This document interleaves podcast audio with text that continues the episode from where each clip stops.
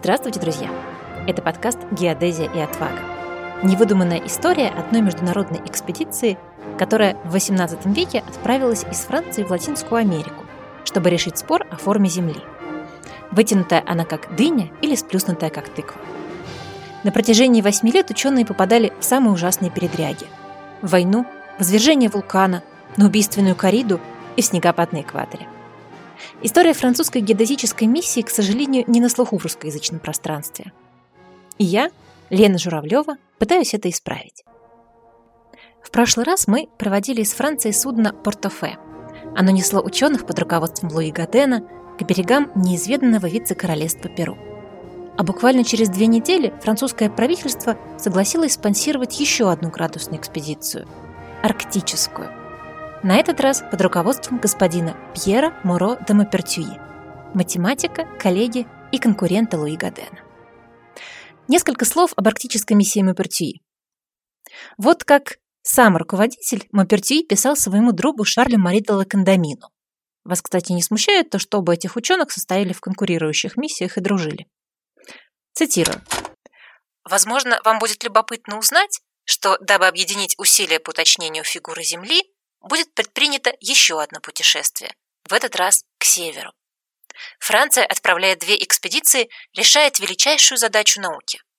Мы, ибо я имею счастье участвовать, рассчитываем к марту будущего года добраться до Ботнического залива. Тогда как вы будете изнемогать от жары, мы будем страдать от холода. И мне жаль, что вас не будет с нами, несмотря на все диковинки Перу, что лягут к вашим ногам. Если у вас возникнут какие-то мысли по поводу нашего предприятия, Пишите в Париж. Корреспонденцию переправить нам на полярный круг. Конец цитаты. Пьер Моро де Мапертьи, глава ньютонианского сообщества Парижа, когда-то был страшно уязвлен, когда один из его протеже, Луи Гаден, высказал предложение о градусной экспедиции раньше него. Мапертье не скрывался, подготавливая свой проект, и не мог даже подумать о том, что его личную идею могут увести. Но, увы, если доводы рассудка и подсчет бюджета произвели хорошее впечатление на графа Марепа, а именно морской министр мог либо отклонить, либо принять проект экспедиции, то убедить ученое сообщество в том, что арктическая миссия – это объективно ради науки, а не ради личной мести, было трудно. Сомнения ученых питал еще тот факт, что в отличие от Луи Гадена, астронома по профессии, Муперти был математиком-теоретиком. Конечно, он читал Ньютона, но с квадрантами, секстантами, Базисными приборами дела не имел, поле не нюхал. Поэтому злые языки поговаривали, что согласие на экспедицию месье взял измором. Пока граф Мерепа лежал больной в постели, прикованный к ней на несколько недель, Муперти ему пел каждый вечер. И делал так до тех пор, пока тот не согласился отправить Мапертью на Северный полюс. Ну, если не брать этот исторический анекдот, то, скорее всего, граф Марипа пришел в отчаяние от вести о проблемах с Луи Гаденом, которыми его начали бомбардировать подчиненные и знакомые. Кто же, кроме Мапертии, участвовал в арктической миссии? Если честно, это была практически экспедиция Слепого и Хромова. Руководил ею не астроном, математик Мапертии.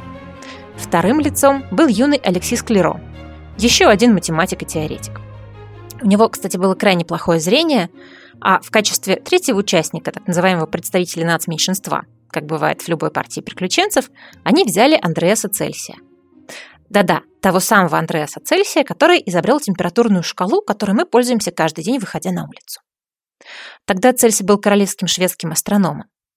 Большой друг Мапертью Вольтер, помните первый эпизод, это из-за него тогда разгорелся весь сыр-бор про форму Земли, ликовал и благословлял эту экспедицию. Как же это прекрасно говорил он. Честное соревнование севера и юга ради установления истины. Дорога во владение шведского короля Фредерика I представляла совсем не такой опасной, как дорога в Перу. Это был один из аргументов Мапертии. Андреас Цельси, будучи королевским астрономом, хорошо был знаком с условиями наблюдений. Мапертии, который тяготел к анализу больше, чем к полевым наблюдениям, обосновал, почему именно ему достаточно измерить только один градус дуги меридиана, а не четыре, как планировал Гаден. То есть вот так вот фактически одним своим предложением он уменьшил количество работ в 4 раза. 1 градус вместо 4. Вдобавок его план заключался в измерении базиса, то есть длины стороны одного из треугольников по льду Ботнического залива. А лед, как известно, дает отличную видимость. и ровную поверхность, о которой на экваторе ученые не могли мечтать. Предприятие Мапертии, обоснованное, продуманное, максимально сокращавшее полевые работы, просто было обречено на успех. Оно, как в рекламе мобильного интернета, обещало Франции быстрый и надежный результат за меньшие деньги.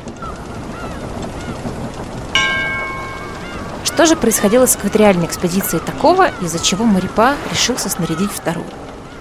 В команде практически сразу наметилось нездоровое противостояние. Луи Гаден, руководитель, державший казенные деньги и паспорта, показал себя крайне высокомерным начальником. Атмосфера была настолько нездоровой, что несколько человек младшего технического персонала, а именно их в первую очередь третировал Гаден, поскольку держал их жалование у себя, угрожали сойти с судна при первой же возможности. К счастью, не без помощи лакандамина. Кстати, конфликт удалось немного притушить, по крайней мере, до Мартиники. На Мартинике сделали двухнедельную остановку. Команде следовало привыкнуть к тропическому климату, немного развеяться, а судну пополнить запасы пресной воды. Пьер Буге, тяжело переносивший морское путешествие, с интересом отправился на плантации кофе и сахарного тростника. Кофе только-только начали выращивать на Карибах, чтобы удовлетворить растущий спрос на этот арабский напиток. Это было самое-самое начало южноамериканского кофе. Каден, по словам очевидцев, в крайне неучтивой манере пришел к интенданту острова и затребовал у него денег. Интендант потом об этом напишет самому Марипа. Последовал неприятный скандал, Гаден обиделся и распорядится остров покинуть немедленно. В этот момент Шадл Кандамин лежал с приступом лихорадки. Он вспоминал так. «Мне пустили кровь, почистили желудок, напичкали лекарствами и в таком виде погрузили на корабль». К счастью, в тот раз, как и во многие последующие, ему повезло выжить и оправиться. Удивительной силы был человек. Вот любопытный факт по поводу лакандамина и его болезни. Лакандамин полагал, что заразился желтой лихорадкой после дружеской попойки со знакомым офицером, которого он случайно встретил на острове. Тот ощутил симптомы болезни на несколько дней раньше самого ученого. Желтая лихорадка, желтый джек или черная рвота, версии испанцев, была страшной болезнью тогда. От нее порой погибало до трети заболевших. И тем больше погибало, чем в более стесненных обстоятельствах жили люди. В действительности сейчас мы знаем, что она передается не через контакт человека к человеку, а через укус комаров, как малярия. Так что товарищ Лакандамин был ни при чем. Просто им обоим не повезло слечь с лихорадкой в одно и то же время. Впрочем, и без желтой лихорадки в XVIII веке путешествие всегда было делом рискованным. Портофе держал курс на остров Эспаньола, во французскую колонию Сан-Доминго. Давайте немного разберемся с местностью. Куда отправились ученые, где находится то самое королевство Перу и почему сначала надо было добираться до какой-то там Испаньолы. Представьте себе место, где стыкуются континенты Северной и Южной Америки. Это бассейн Карибского моря. С запада Карибское море ограничено современными Панамой, Коста-Рикой, Мексикой. Тогда все это, вся эта территория называлась Новой Испанией. С юга Карибское море ограничено северным побережьем Южной Америки как бы это смешно не звучало. Тогда это называлось как раз то самое вице-королевство Перу, а сегодня эта береговая линия принадлежит Колумбии и Венесуэле. С востока Карибское море омывает Карибские же острова. Именно на них когда-то высадился Колумб, который открыл Америку. Здесь находятся острова Куба, Ямайка, Тортуга и Испаньола. Испаньолу мы сегодня больше знаем под названием Доминикана или под названием Гаити.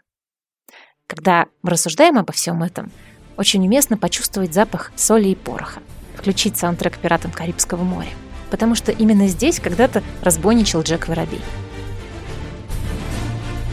Можно выпить немножечко рома для настроения. А если воображение вам отказывает, то пройдите по ссылке в описании подкаста, там вы увидите картинку с карты региона. Я надеюсь, все станет на свои места. Франция была третьим после Испании и Португалии колонизатором. И, казалось бы, где все это теперь? Владения Франции в современной Канаде, Новая Франция, были огромны.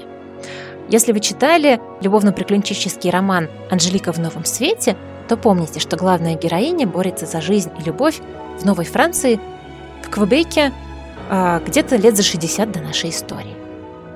В Южной Америке у Франции была небольшая колония французская Гвиана. Ее столицей являлся город Каенна. Ее мы знаем по названию каенского перца, который частенько употребляем на обед и ужин. На Карибах имелись острова Мартиника, Тартуга и Испаньола. Остров Испаньола, он же остров Гаити, хотели себе все – и Испания, и Англия, и Франция. А, так что в конце 17 века ситуация стала такой, что половина острова Испаньола принадлежала испанцам, которые его изначально колонизировали, а половина – французам. Именно поэтому Испаньола была конечной точкой назначения для судна Порто-Фе. Потому что для входа на испанские территории следовало пересесть на испанский же корабль в целях секретности и безопасности. Испаньола не случайно всплывает в каждом первом пиратском романе. Это богатейшее место, где сахар и кофе, ром и соблазны, рабы и пираты варятся в едином котле. И все там очень дорого и очень небезопасно. Правда, пиратство к 30-м годам 18 века уже приходит в упадок, войны приутихли, как вы помните, почти все заключили мир друг с другом, поэтому каперские патенты не выдаются, и честные каперы становятся обычными разбойниками, с которыми довольно жестко расправляется регулярная армия. И вот эта островная атмосфера фронтира воспита в играх Assassin's Creed «Крик свободы». Там, например, засветился сам Луи Гаден и Антонио Улья. По плану генерал-губернатор испанской части острова должен был предоставить путешественникам судно, которое сможет их доставить в вице-королевство Перу. Помните, это юг Карибского моря. Но, к сожалению, у испанцев корабля достаточных размеров не нашлось. Кажется, кто-то взял слишком много багажа. Поэтому пришлось ждать французское торговое судно, которое, так и быть, в качестве исключения может доставить ученых к пункту назначения. Казалось бы, зачем надо было что-то ждать, если можно было бы воспользоваться портофе, на котором ученые на Испаньолу и приплыли? Да потому что портофе уже не было на острове. Французское правительство зафрахтовало его только до Порто-Пренса, столицы э, французской части Испаньолы. У капитана были свои планы, свои грузы и свой маршрут. Пока шла переписка между официальными лицами, пока ждали новый корабль, власти, Сан-Доминго, так называлась французская колония, должны были обеспечивать ученых всем необходимым. Ночлегом, питанием, слугами и рабами. Немного любопытных подробностей о рабах. Во Франции, в отличие от колоний, рабовладение было запрещено. Это означало, что формально любой раб, которого привезли в Старый Свет, становился свободным. Поэтому рачительные путешественники часто приобретали рабов на Испаньоле и при возвращении в Европу продавали их там же. Или, если они просвещенные люди, давали вольно. Например, раб Пьера Буге, история не сохранит его имени, за 8 лет экспедиции получит ценнейший опыт землемерных и астрономических работ. Буге даст ему свободу, после чего ученый займет престижную должность королевского землемера на Испаньоле. Такая вот карьерная лестница. Из грязи в князи, из рабов в астронома. Надо сказать, что власти Сан-Доминго были не в большом восторге от самой экспедиции и конкретно от ее руководителя Луи Гадена. Помимо очевидной разобщенности команды, все участники жили в разных домах и коротали время каждый со своими друзьями по своему выбору и даже столовались отдельно, Луи Гаден жил на скандально широкую ногу. По слухам, он стал завсегдатаем дорогой куртизанки по имени Гузан. На самом деле приличных свободных женщин на острове было мало, так что выбор дамской компании у него был невелик. Но скандал заключался в следующем. Отказывая товарищам в деньгах на самые простые надобности, вроде чулок и шляп, он требовал от экспедиционного художника по фамилии Моранвиль, просто так, без оплаты, писать портрет этой сомнительной дамы и ее хозяйки Бастьен Жозеф. А еще, как говорили, приобрел в подарок для Гузан бриллиант, баснословно дорогой, на 3000 ливров. Конечно же, казенных денег. Впоследствии сам Луи Гаден этот эпизод с бриллиантом отрицал, Мол, ничего не было, никакого бриллианта не было, его просто увидели в трактире с большим кошельком, которым он расплачивался за пребывание товарищей в гостинице. Но впечатление в глазах общества он себе хорошенько испортил. Интендант, то есть руководитель колонии, писал о Гадене. Цитирую. «Очень уж много денег он берет с собой в Южную Америку, а здесь тратит просто баснословные суммы. Если ученые скоро не уедут отсюда, они могут попасть в неприятную ситуацию. Конец цитаты. Я боюсь, что под неприятной ситуацией интендант мог подразумевать грабеж или воровство. Или что-то еще понеприятнее. Все-таки пиратский остров.